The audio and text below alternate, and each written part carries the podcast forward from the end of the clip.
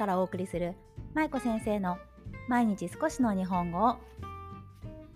皆さんこんにちは。ドイツ在住子供日本語教師の舞子です。この番組は現役日本語教師で元小学校教諭である私舞子が海外で日本語子育てをされる親御さんに向けて毎日少しの日本語をおテーマにお送りする音声配信です。さあ皆さんお元気でしょうか？私は昨日一日子供と過ごしてちょっと疲れ気味です。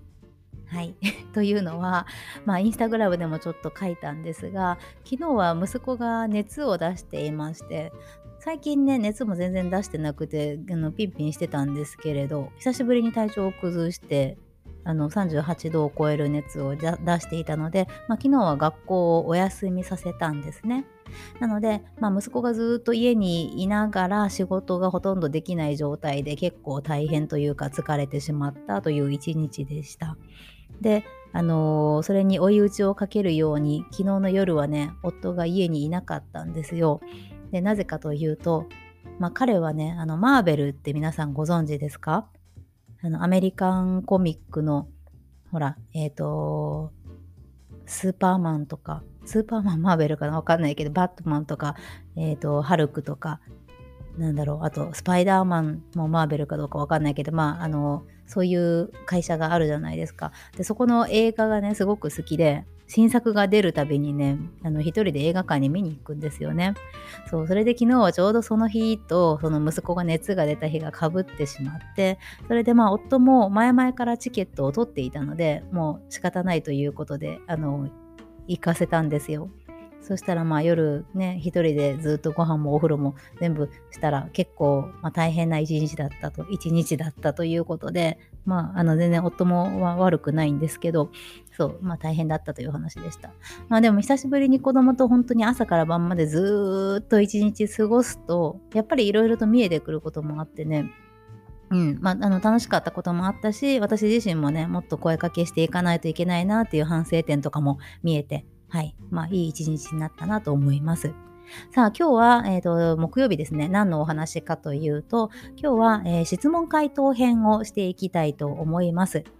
毎週木曜日は各週で皆さんからいただいたご質問にお答えさせていただく回としています。今日のご質問なんですが先日私は日本語子育て講座という講座を開講しました。これは不定期で行っているものなんですが、海外で日本語子育てをされている親御さんに向けての有料のセミナーになります。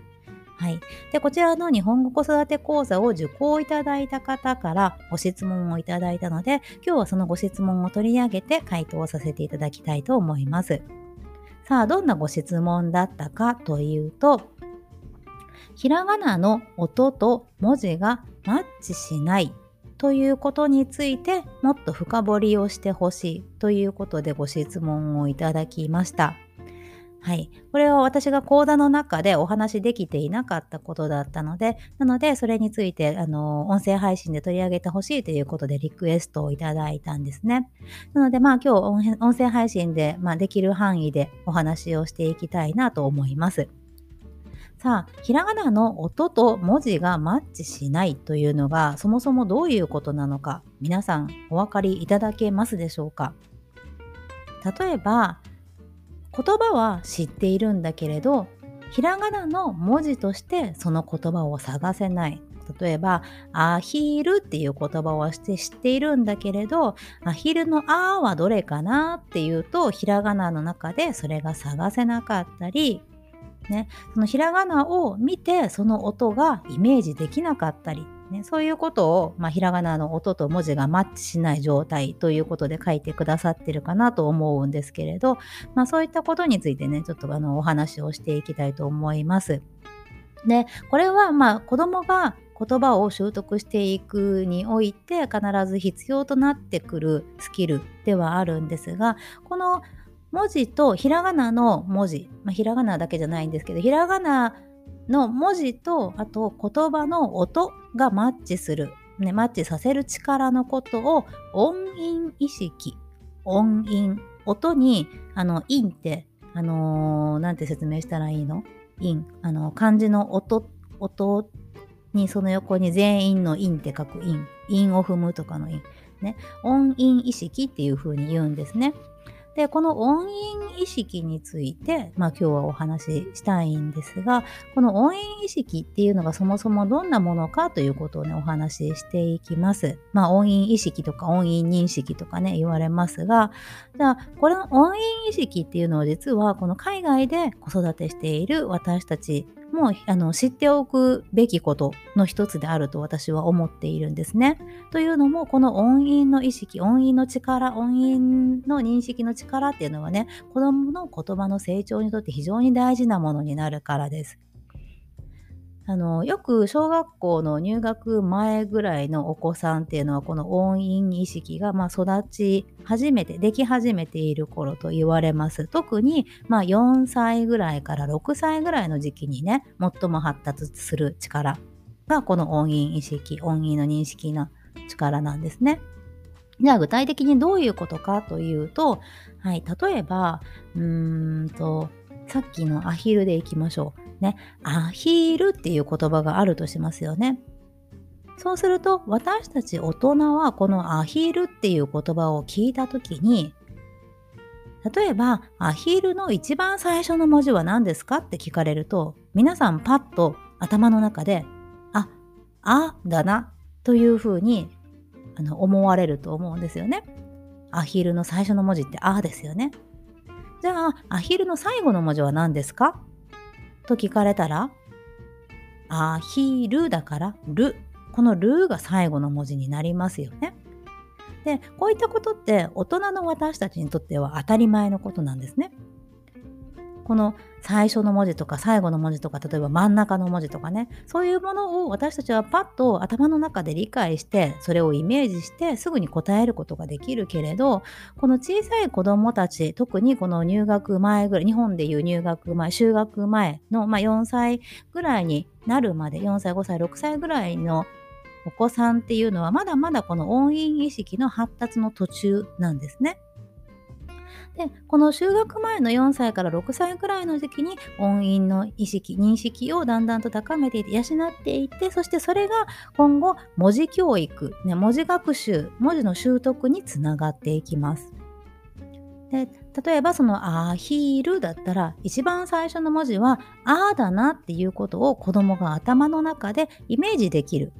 ね、そうするとあこの「あ」っていうのはこの文字の「あ」あこの音がこの文字なんだなっていうことがだんだんこうくっついてくるというかね文字と音がこう一緒にセットで覚えられるというかまあそのイメージができるようになってくるんですよね。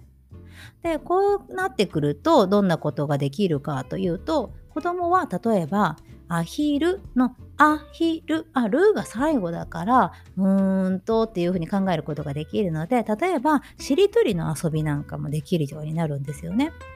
アヒル、じゃあ次、ルーから始まるものはっていうふうに、あの、しりとりってやりますよね。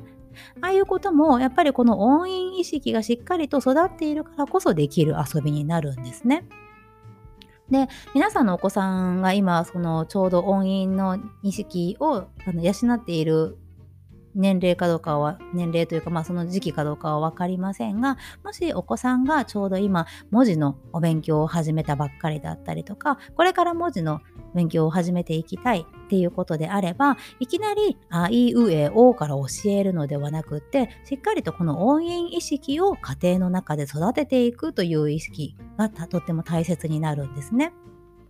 で具体的にはどういうふうにしてその意識を育てていくかっていうとさっきお話ししたしりとりだったりとか他にもあと逆さ言葉とかもいいですよね。あヒールを反対から言ったらどうなるかなっていうのを子供にちょっと言わせてみる。ね。そしたら、ルー、ヒ、アとかあと自分の名前をね、反対に言ったりとか子供の時よくしましたよね。実はああいうのもきちんと音を意識したりとか、音を操作したりするような遊びになるんですね。なので子供が、ま、もしそういうことがまだできないのであればやっぱりまだ音韻の意識が弱いのかなと思いますしこれから音韻の意識を育てていくことでその音をちゃんとイメージする力そして音と文字がちゃんと対応してるんだっていうことに気づいてくれるのでそうなるとそれが今度読み書きの力の基礎になっていくんですよね。なので、まあ今日あの皆さんにお伝えしたいこと、この質問いただいた方にお伝えしたいことは、音韻の意識というものがあるということがまず前提に一つと、そして文字の教育、文字習得、これからひらがなとかカタカナをね、習得していきたいというのであれば、この音韻意識は非常に大事になるので、まずはこの音韻を育てるということをね、家庭の中からできることをやっていきましょうということをお伝えしたいなと思いました。ね、まだ小さい子供たちにこの音韻がとかいうことはもちろん言えないのでなのでお家でできることとしてはやっぱり遊びを通してこの音韻の認識というのをねつけていくのが一番いいかなと思いますこういった遊びを通して子供たちっていうのはあ一つの音には一つの文字がちゃんと対応してるんだなということに気づき始めてきますしそして音を意識したりとか自分で操作できるようになってくると文字への興味とかね意識もねどんどん高まってくるんですよね。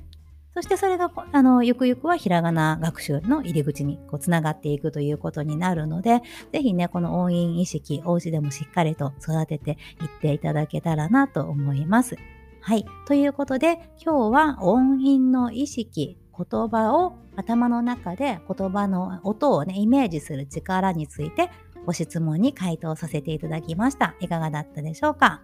ではまた明日お会いしましょう。明日は金曜日なので、ほっこり会ですね。はい、ゆるい配信いきたいと思います。お楽しみに。